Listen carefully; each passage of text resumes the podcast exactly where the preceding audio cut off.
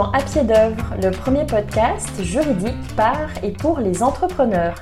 Je suis Charlotte Bruguière, je suis avocate en droit de la propriété intellectuelle et des données personnelles et nous avons lancé avec Marie Nozac, avocate aussi en droit de la propriété intellectuelle, ce podcast À pied d'œuvre pour analyser avec ceux qui entreprennent les galères juridiques qu'ils ont rencontrées et comment ils s'en sont sortis. Parce que nous croyons dans un droit pragmatique et accessible à tous, nous passerons une trentaine de minutes chaque mois à décortiquer avec nos invités leurs expériences pour vous éviter de tomber dans les mêmes pièges juridiques.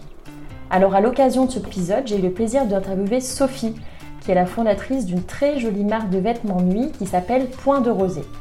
Sophie nous raconte les galères qu'elle a rencontrées au début de la création de sa société pour trouver le fameux nom de marque qui soit sûr juridiquement, mais qui lui plaise aussi, bien entendu. Je vous souhaite une très bonne écoute. Bonjour Sophie. Bonjour Charlotte. Bienvenue. Merci, merci d'avoir accepté euh, de répondre à nos questions pour ce deuxième épisode d'À pied d'œuvre. Avec plaisir. Avec plaisir. Eh ben, écoute, euh, on va commencer euh, dans le vif du sujet. Dans À pied d'œuvre, on parle d'œuvre, mais aussi de pied. Est-ce que tu peux nous dire avec ton entreprise, comment tu prends ton pied? Excellente question. Je prends mon pied en, découvrant euh, euh, beaucoup de sujets que je n'avais jamais abordés dans ma, carrière précédente. Euh, les sujets digitaux, les sujets marketing, vente et également les, le sujet juridique. Et est-ce que du coup tu peux euh, nous en dire un peu plus sur euh, sur l'activité de ta de ton entreprise qui s'appelle euh, Point de Rosée? On y reviendra ensuite hein, sur ce, ce, joli nom. mais est-ce que tu peux nous en dire plus déjà sur l'activité de ton entreprise? Alors Point de Rosée, c'est une marque de vêtements de nuit et d'intérieur pour femmes que j'ai créée il y a tout juste cinq ans. Donc l'idée c'était de proposer aux femmes euh, qui veulent se sentir euh, belles et bien à la fois, une euh, garde-robe de nuit inspirée du prêt-à-porter et qui offre un confort et une douceur exceptionnelle pour se sentir bien le soir chez soi ou pour dormir. Et donc du coup, tu dis que tu as fondé cette entreprise il y a cinq ans, donc en 2015, si je ne m'abuse. C'est ça. Et du coup, on va voilà, on va, on va remonter cinq ans en arrière, se mettre dans euh, dans la peau euh, de toi, Sophie, il y a cinq ans quand tu montais ta société. Chercher un nom de marque, puisque c'est un peu le, le, le, début hein, d'une grande aventure finalement, c'est trouver un nom. Hein, c'est un peu l'étape obligée de tout entrepreneur. Est-ce que tu peux nous expliquer un peu dans quel état d'esprit tu étais à ce moment-là pour trouver justement euh, ce nom de marque? Oui, et eh ben j'étais très excitée en fait parce que lorsque j'ai décidé de concrétiser euh, mon rêve de lancer une marque de vêtements de nuit, j'imaginais euh, naïvement que euh, chercher, enfin trouver un nom à ma marque serait, on va dire, un, un des sujets glamour de la création d'entreprise. voilà, ça, ça il y avait, il y avait la, le, trouver le nom. J'imaginais que j'aurais l'embarras du choix et puis, euh, et puis après, il y avait aussi bien sûr euh, la partie euh, shooting, euh, voilà, les, faire les photos avec les modèles, tout ça. Je pensais que c'était c'était très glamour, voilà. Et donc j'étais j'étais j'étais excitée de de passer à cette étape. Donc le, avant avant de chercher un nom, bien sûr, j'ai d'abord le début de mon projet, ça a été de faire une étude consommateur détaillée de bien euh, définir l'ADN de ma marque, de chercher une styliste qui travaillait euh, sur euh, le plan de collection et sur la collection. Et ensuite, voilà, on est rentré dans dans le concret et donc il fallait que je trouve un nom à cette entreprise qui commençait à prendre forme. Et comment tu t'y es pris justement? Alors, euh, ben, j'avais j'avais des idées. J'avoue qu'avant, voilà, quand mon projet était vraiment à la genèse, eh ben j'avais noté des petits noms sur euh, un petit cahier, euh, voilà. C'était la partie super fun de l'entrepreneuriat. Donc j'avais plusieurs idées en tête. Alors j'avais moi-même euh, déjà fait des petites recherches vite fait sur Google, hein. donc mais j'étais très optimiste. je savais qu'il fallait que je dépose le nom de ma marque. Et donc j'ai contacté un ami qui était lui-même, qui venait lui-même de lancer sa marque, et il m'a dirigé vers une jeune avocate, Charlotte. Moi-même, c'est-à-dire, hein, n'est-ce pas Tout à fait, tout à fait. Ceux qui écoutent le podcast ne savent pas, mais en effet, oui, tu as fait appel à moi pour cette recherche de nom. Et donc du coup, c'est intéressant ce que tu dis, c'est qu'en fait, tu savais qu'il fallait déposer ton nom de marque et en fait, tu tu l'as su grâce, euh, d'après ce que je comprends, à quoi Du bouche à oreille, à cet ami-là qui avait lui-même déposé sa marque. Et du coup, j'imagine que tu avais peut-être conseillé sur le fait qu'il fallait faire appel un avocat pour euh, bah, pour déposer ton nom.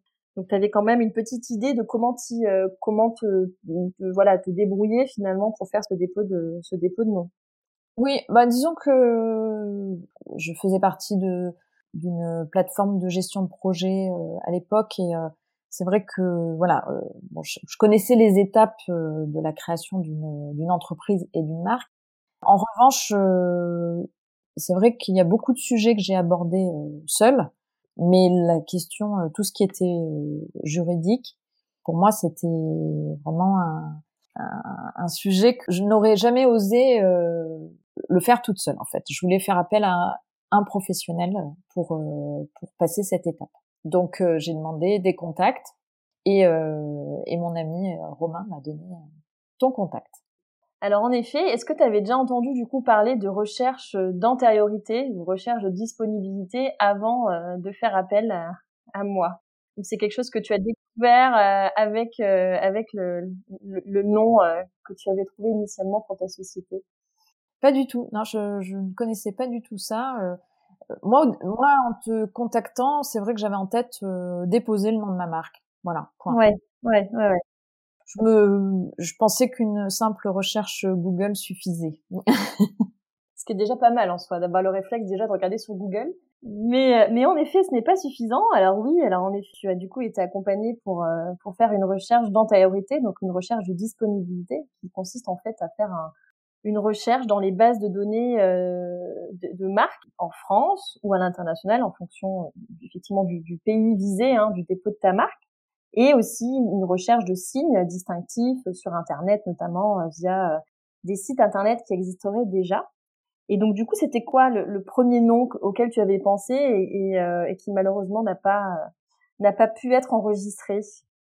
Alors le premier nom, c'était euh, auquel j'étais très très attachée, c'était Une nuit sur Terre, parce que dans dans les collections Point de Rosée, il y a une une notion de voyage, puisque chaque collection a pour thème une destination de voyage.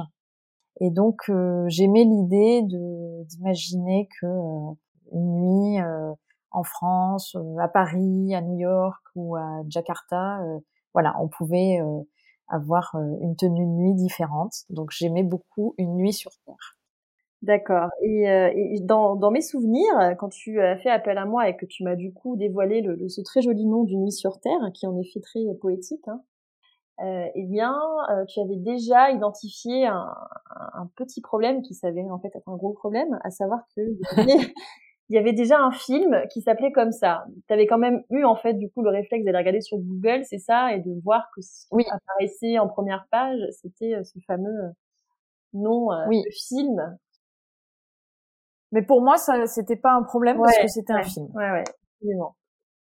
Et donc tu as fait appel à une avocate qui du coup t'a dit non. C'est ça, je t'ai dit non pour ce nom-là. c'est ça. Voilà. tout à fait ça. Euh, ça c'était pas très sympa de ta part, mais euh, ça a été euh, la première euh, désillusion. J'y croyais. Hein. Euh, ouais, ouais j'imagine. J'imagine t'y croyais. Qu'est-ce que ça, quand tu parles de désillusion, pourquoi? Parce que tu t'as dû euh, tout repenser en fait, c'est ça? Oui, bah déjà je m'étais, je m'étais vraiment pour moi, c'était le nom de ma marque. Je m'étais euh, déjà attachée au nom. Euh, je voyais très bien ce qu'on pouvait, euh, ce qu'on pouvait en faire. Et là, je me suis dit, bah, il faut recommencer à zéro, trouver un autre nom. Et évidemment, toutes les suggestions que qu'on pouvait me faire ou que moi je trouvais, je les trouvais fades à côté de de ce nom que j'affectionnais particulièrement. Ouais, je comprends. Parce qu'en effet, euh, pour revenir sur euh, un terrain strictement juridique, hein, euh, ben oui, en effet, les recherches antériorité, elles révèlent des marques antérieures, donc des marques qui sont déposées avant euh, les tiennes, qui potentiellement peuvent euh, être identiques ou similaires à ton nom et du coup être un obstacle à l'enregistrement de ta marque. Il n'y a pas que les marques en fait, c'est en fait beaucoup plus large, c'est tout nom qui a une certaine notoriété, qui bénéficie d'une notoriété, notamment des noms de films, ça peut être aussi des noms d'ouvrages, des noms euh, d'entreprises qui ne sont pas forcément déposées en tant que marque, mais qui existent quand même euh, dans le commerce, eh bien ça peut être un obstacle. Et pourquoi est-ce que ça peut être un obstacle? Parce que euh, si jamais tu, tu décides, chaque entrepreneur décide de déposer quand même euh, sa marque, qui est ressemblant à un autre signe notoire ou qui existe, eh bien la personne qui dépose son nom de marque est en situation de contrefaçon. Ça veut dire qu'elle peut être attaquée juridiquement par ces sociétés qui détiennent des signes avant et qui du coup peuvent leur demander à la fois de retirer euh, leur nom, euh, leur marque, et aussi leur demander des dédommagements parce qu'ils considèrent que euh, ça porte atteinte à leur monopole de marque. C'était un peu le risque qu'on avait identifié sur ce nom uni sur Terre. Et donc après cette première désillusion, comment est-ce que tu arrives à te remobiliser pour trouver du coup un nouveau nom? Comment est-ce qu'on fait quand on a fantasmé sur un nom comme ça pendant longtemps et, euh, qu'on doit tout changer, repartir de zéro? Quelle a été ta, réaction et, ton, argument de remobilisation?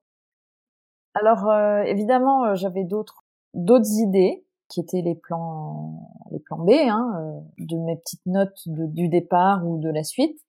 Ensuite, j'ai organisé un brainstorming avec environ huit femmes que je connaissais ou que je connaissais pas. Et l'idée, c'était de, bah, travailler sur euh, l'univers de la nuit, l'univers de la féminité et l'univers du voyage pour essayer de trouver des, bah, noms qui pourraient euh, coller tout à fait à, la marque euh, et au concept que je voulais lancer. Euh, mais malheureusement, alors moi je suis assez exigeante et puis et en fait je me suis rendu compte que rien n'est sorti vraiment de ce, brainstorming. Alors, il y a plein, d'autres choses sont sorties euh, en dehors de, de, du nom de la marque, euh, des idées, euh, des, univers qui m'ont inspiré euh, par la suite, mais pas le nom de la marque. Donc j'avais d'autres d'autres possibilités. Donc j'avais Inuit qui était à travailler sur l'orthographe avec la nuit, avec le fait que ça soit Inuit, le fait que ça soit in dans la nuit. Ouais. Je l'avais même imaginé avec un Y pour plus d'originalité. J'avais encore pensé à l'heure bleue. Parce que l'heure bleue, c'est euh, c'est le moment où le soleil se couche. Enfin, c'est un moment particulier dans le crépuscule ou l'aurore. Bon, sachant que l'heure bleue, euh, je savais déjà que qu'une grande marque de parfum euh, l'avait utilisé. Et oui. Ça m'est pas venu comme ça. Mais euh, je te les ai quand même proposés, et tous oui. ces noms. Je me souviens absolument, et je me souviens également que ça a été du coup une seconde désillusion euh, pour toi, parce que en réalité, euh, l'heure bleue, comme tu le pressentais en effet, euh, était une marque tellement notoire que c'était compliqué de, de, de, déposer cette marque pour des vêtements, même si en effet les vêtements c'est différent que le parfum. Mais en, réalité, c'est vrai que la notoriété de cette marque était quand même problématique. Et euh, Inuit, je me souviens aussi que c'était un nom qui était euh, très très utilisé euh, dans d'autres domaines, enfin en tout cas dans une, le même domaine des vêtements. Et c'est intéressant d'ailleurs, je rebondis sur cette histoire de vêtements parce que toi, tu faisais du coup la, des vêtements de nuit, hein, et la classe des vêtements, quand tu déposes une marque, tu dois déposer une marque en fonction des classes de produits et des services. Et il se trouve que la, la, la, classe des vêtements est une classe qui est complètement surchargée dans les bases de données euh, de marque en, en, France auprès de l'Institut national de la propriété industrielle, ce qui ne facilitait pas, si je puis dire, ton affaire. Parce qu'en réalité, euh, bien sûr, c'est difficile de trouver une marque, mais c'est d'autant plus vrai euh, dans, les, euh, dans le domaine des vêtements, puisqu'il y a beaucoup, beaucoup de marques dans le secteur des vêtements qui sont déposées. Et du coup, plus il y a de marques, plus il y a de chances de se retrouver face à, une marque euh, similaire ou identique existante. Mmh, tout à fait. du coup, alors, à quel moment euh, tu, ce point de rosée est apparu? Parce que là, du coup, les auditeurs sont en train de se dire, mais mon Dieu, mais comment on arrive à point de rosée, du coup, si euh, tous les noms euh, sont été, étaient, n'étaient pas bons? À l'époque, je travaillais, euh, enfin, je faisais travailler une, une agence de communication sur euh, la charte graphique et puis le logo. Et donc, l'agence attendait désespérément que je me décide sur le nom de ma marque, bien entendu, parce que de là découlait beaucoup de choses. Et un jour, j'ai fait un brainstorming avec personnes qui, qui travaillaient euh, dans cette agence. Et vraiment, on a passé en revue plein de choses, des noms de, de vent, des noms de, de désert, euh, des noms de d'îles, plein plein de choses. C'était enfin une journée de, de, brainstorming avec lui par téléphone. On faisait des pauses, on réfléchissait, on recherchait, et puis à un moment, il m'a proposé point de rosée. Donc le point de rosée, c'est la température minimum à laquelle euh, l'humidité qui est dans l'air se condense et forme, entre autres, la rosée la nuit. D'accord. Donc il y avait euh, la notion de nuit, puis euh, une notion de fraîcheur et de féminité avec la rosée. C'est vrai que moi j'ai tout de suite adhéré avec la sonorité de Point de Rosée oui. Je trouvais que c'était très poétique, sans être, on va dire, cucu. Hein. Et puis en même temps, ça, ça suscite toujours euh, une petite interrogation. Et j'aimais aussi beaucoup le contraste entre justement cette sonorité euh, poétique et la signification qui est euh, très concrète et scientifique. Donc je suis revenue vers toi avec Point de rosée. Le fameux point de rosée, d'accord. Donc en fait, c'est un nom quand même qui te plaisait aussi. C'était pas un choix par défaut, c'était vraiment un nom qui te parlait, qui t'inspirait pour euh, le nom de ta marque. Oui. Alors euh, bon, euh, j'avais quand même toujours en tête une nuit sur Terre. Hein. maintenant, maintenant non. Cinq ans plus tard, non. Mais mais c'est vrai qu'à l'époque, oui.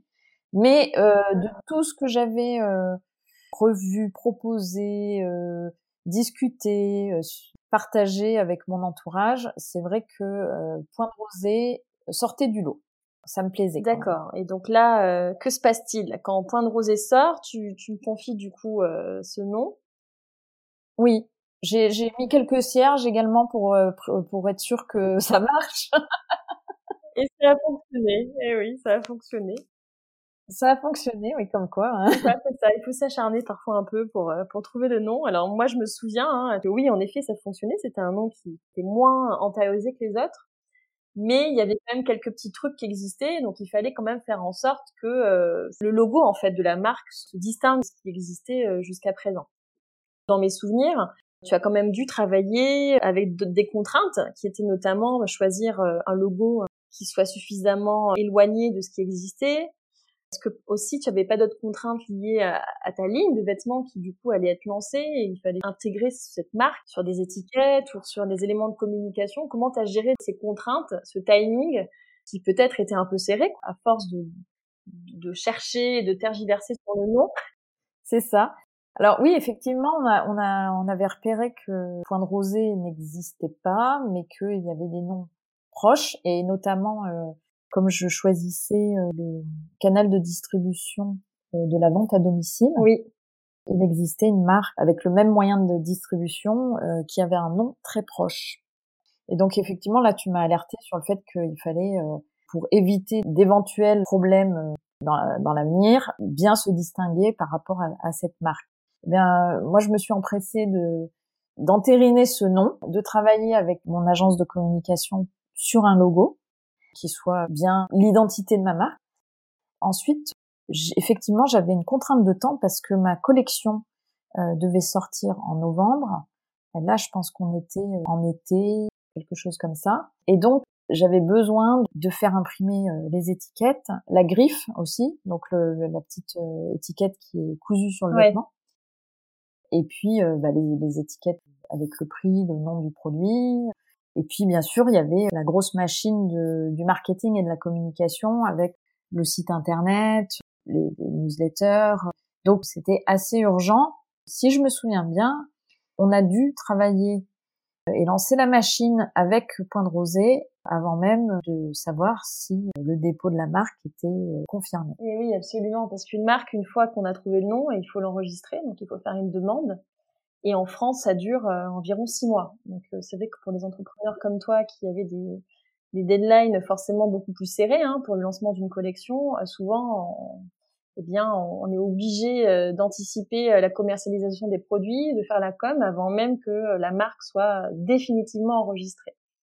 Mais heureusement, comme on avait fait tout ce travail en amont de recherche d'antériorité, eh bien, on, avait, si je puis dire, un peu déminé le terrain. Donc, a priori, il n'y avait pas de raison que la marque Point Dosé ne soit pas enregistrée par, par l'Institut national de la propriété industrielle, le fameux INPI. J'avais quand même un petit stress. Hein. Oui, bah forcément. Parce que bon, je, comme je me sentais pas trop chanteuse sur ce sujet du nom, je me suis dit euh, bon, j'espère que voilà, le mauvais sort s'arrête là. Et effectivement, euh, je crois qu'on a reçu la, la confirmation euh, juste au moment du lancement de la marque. Et oui, je me souviens effectivement que c'était à peu près dans ces eaux-là. Donc tu as reçu le, le Graal, le certificat d'enregistrement, avec tout le soulagement que ça peut ça peut nécessiter. Et ensuite, euh, tu as eu des envies de, de, de t'élargir aussi, non euh, Dans l'Union européenne ou dans d'autres pays, non? Alors, j'avais euh, prévu de, de m'élargir à l'international, mais en, en, ayant discuté avec toi, je prévoyais de, de déposer le nom de la marque à l'international dans, dans un deuxième temps. Euh, je voulais d'abord que ma marque soit bien installée euh, sur le marché français, qui était mon marché cible comme cela représente quand même un certain coût et que lorsqu'on crée euh, sa marque et son entreprise, on est pas mal euh, sollicité au niveau financier, je me disais bon, on va voir d'abord comment ça fonctionne en France et ensuite je déposerai dans d'autres pays en fonction de là où je veux m'exporter.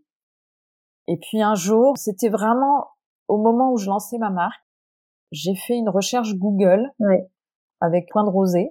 Et puis là, je suis tombée sur un point de rosé.it, donc une marque existait en Italie avec ce nom euh, très français, point de rosé.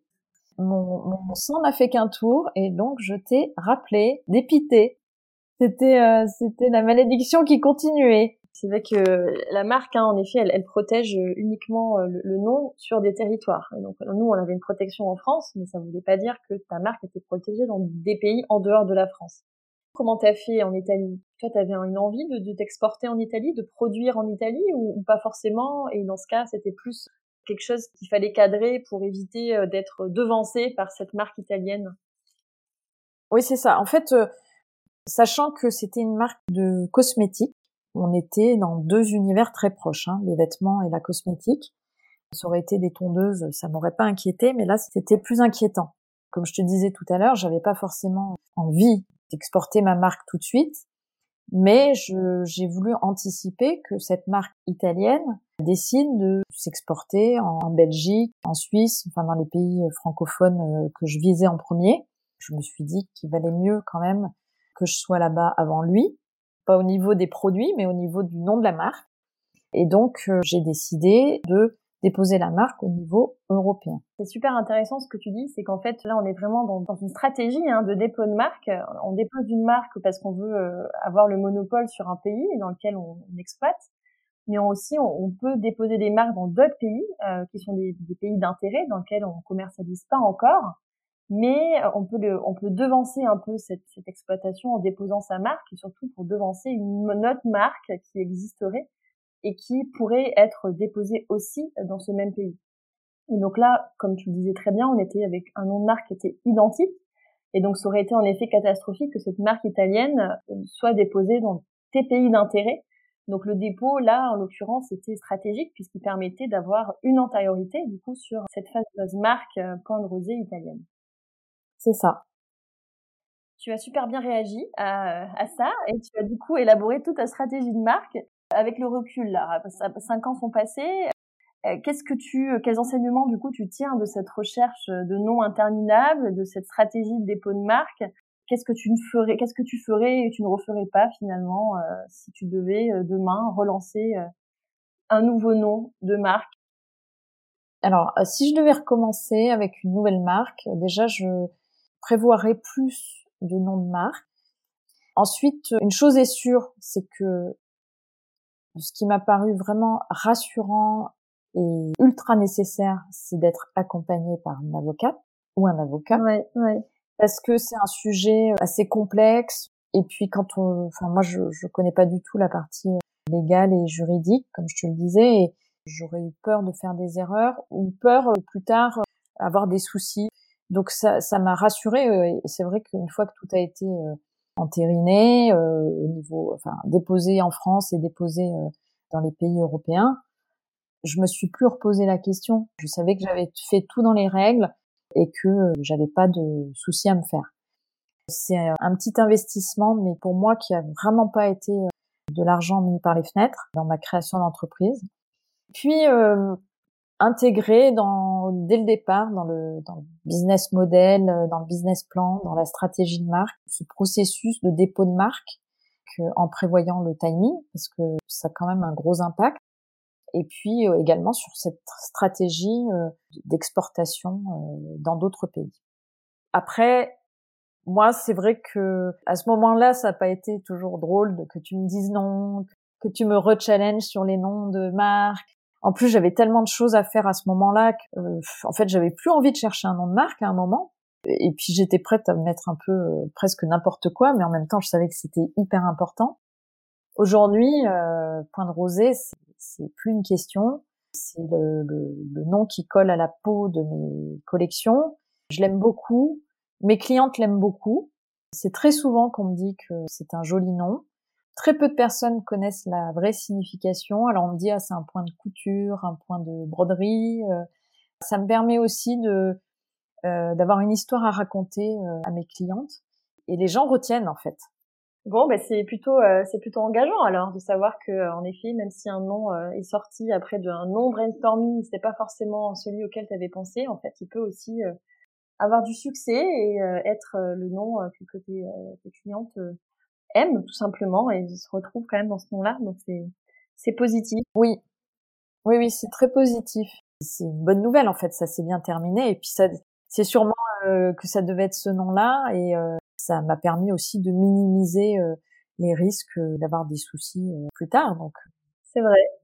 C'est parfois important de d'investir un peu d'argent au tout début pour choisir un bon nom. Ça, ça nous évite en effet dans le futur de changer toute la communication parce qu'on est attaqué ou encore pire de devoir dédommager notre entreprise parce qu'on est en situation de contrefaçon. Donc en effet, comme tu dis, ça, vaut la peine d'investir un peu au début pour éviter de dépenser beaucoup d'argent à la fin. C'est ça parce qu'en fait, l'entrepreneuriat et, créer une marque en, particulier, c'est prendre beaucoup de risques à tout point de vue.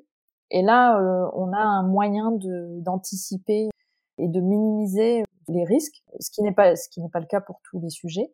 Donc, euh, il faut vraiment pas hésiter à, à faire appel à un expert de la propriété intellectuelle pour le dépôt de marque. Merci Sophie, merci beaucoup euh, pour ce retour d'expérience. On ne doute pas euh, ce partage sera super utile pour d'autres entrepreneurs qui se lancent dans l'aventure. Merci, merci pour ce témoignage. On te souhaite euh, une excellente continuation. Merci beaucoup. Bon courage pour la suite et, et à très bientôt. À très bientôt Charlotte. Et voilà, c'est déjà la fin de ce épisode. J'espère qu'il vous a plu. Vous vous êtes peut-être reconnu dans le récit de Sophie.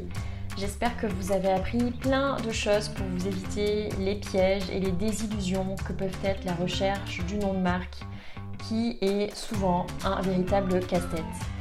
Si vous êtes entrepreneur, que vous souhaitez aussi raconter une galère juridique que vous avez rencontrée dans le cadre de votre société, eh bien n'hésitez pas à nous contacter sur notre page Instagram à pied d'œuvre ou bien directement sur LinkedIn auprès de nos profils professionnels Charlotte Bruguière et Marine Ozac.